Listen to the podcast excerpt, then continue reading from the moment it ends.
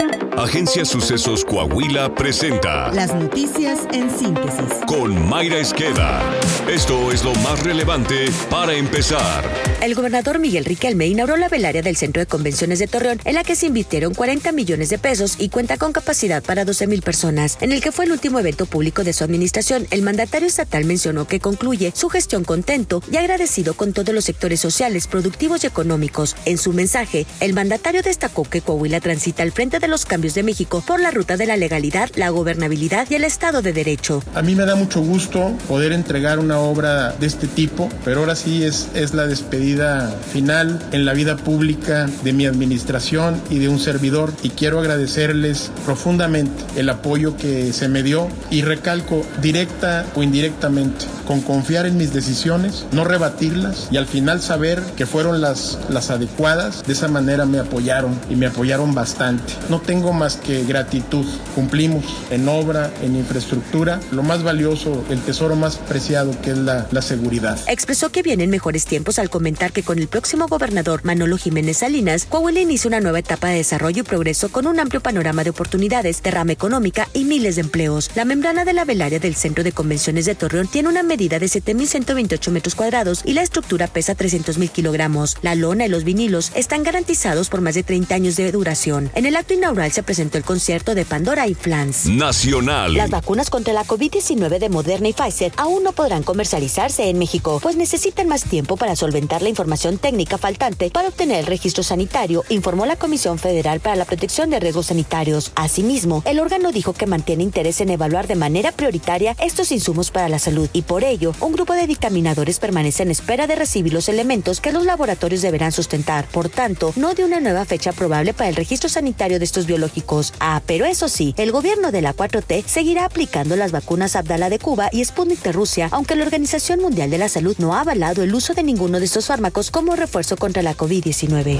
Y mientras la COFEPRIS se toma su tiempo, el brote de neumonía infantil en China volvió a encender las alarmas sanitarias. La Organización Mundial de la Salud recomendó retomar en ese país el uso del cubrebocas y la práctica de distanciamiento social, evocando los recuerdos de los primeros días de la pandemia de COVID-19. De acuerdo al organismo, China implementó uno de los bloqueos más rigurosos y prolongados en comparación con otros países durante la pandemia, lo que podría haber dejado a los niños sin la inmunidad necesaria contra las enfermedades estacionales. Mientras tanto, China propuso medidas para aumentar la capacidad de las clínicas y áreas de tratamiento, así como para garantizar un suministro adecuado de medicamentos. En opinión de la médica neumóloga Laura Pulido, coordinadora de la sección de infecciones respiratorias del área de neumología del Hospital Italiano de Rosario, se habla de la concurrencia de varios patógenos, la bacteria Mycoplasma pneumoniae, que es causal frecuente de neumonía entre los jóvenes, sumando coronavirus, el virus incisional, respiratorio y la influenza, precisó el especialista. El Pleno del Senado rechazó la terna de mujeres enviada por el presidente López Obrador para ocupar la vacante en la Corte, por lo que el titular del Ejecutivo deberá mandar una nueva propuesta. En la primera votación, Berta María Alcalde obtuvo 68 votos, Lenia Batres Guadarrama 5 y María Estela Ríos González 2. En la segunda vuelta, alcanzaron 68, 2 y 3 votos respectivamente. Ahora, el presidente López Obrador deberá enviar una nueva propuesta que será sometida nuevamente al análisis de comisiones del Senado y el Pleno. En caso de que esta segunda terna sea rechazada, el titular del Ejecutivo podrá hacer la designación de la nueva ministra de la Corte. La panista Josefina Vázquez Mota sostuvo que el rechazo a la terna tiene que ver con la intención del presidente de tener súbditos y empleados en la Corte y no ministros con lealtad a la Constitución. Una corte sin independencia y sin autonomía nos garantiza solamente el abismo de un poder dictatorial, el abismo del poder de un solo hombre, el abismo de aquel que quiere tener súbditos, súbditas, empleadas y empleados y no ministras y ministros con independencia y lealtad a la Constitución.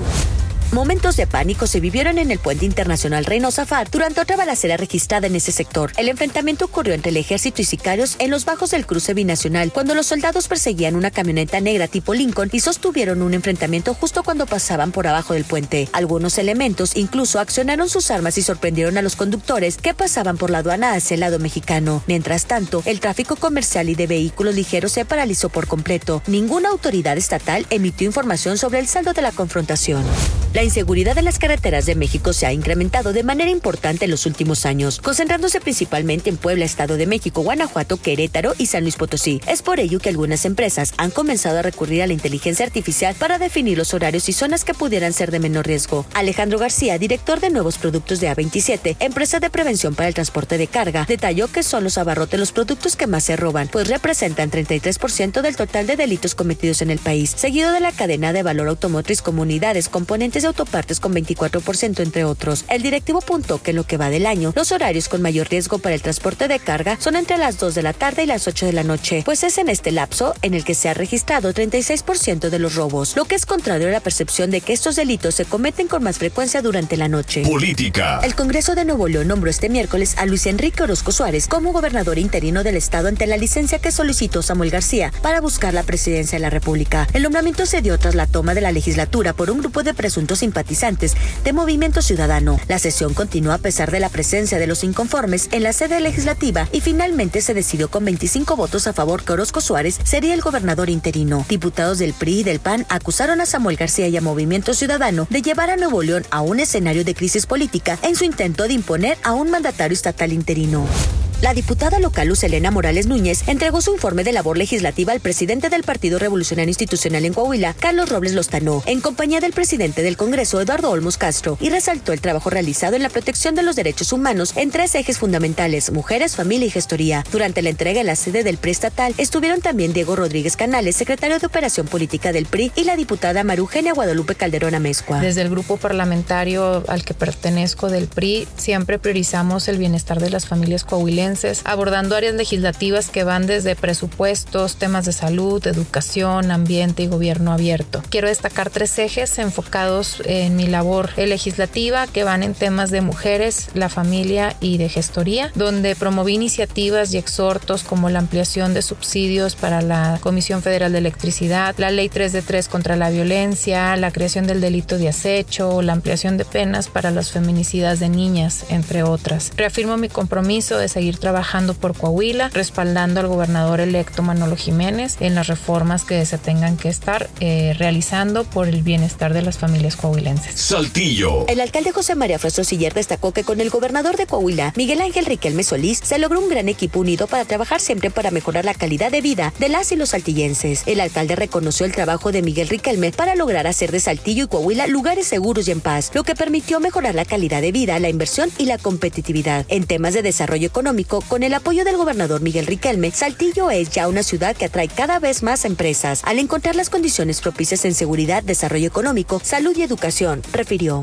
Esta es la opinión de Jesús Alvarado. Definidos básicamente quiénes serán los presidenciables, los que lucharán por llegar a la famosa silla del águila, a la presidencia de la República Mexicana. Esa silla que sigue sin ser ocupada por alguien que dé la talla exacta.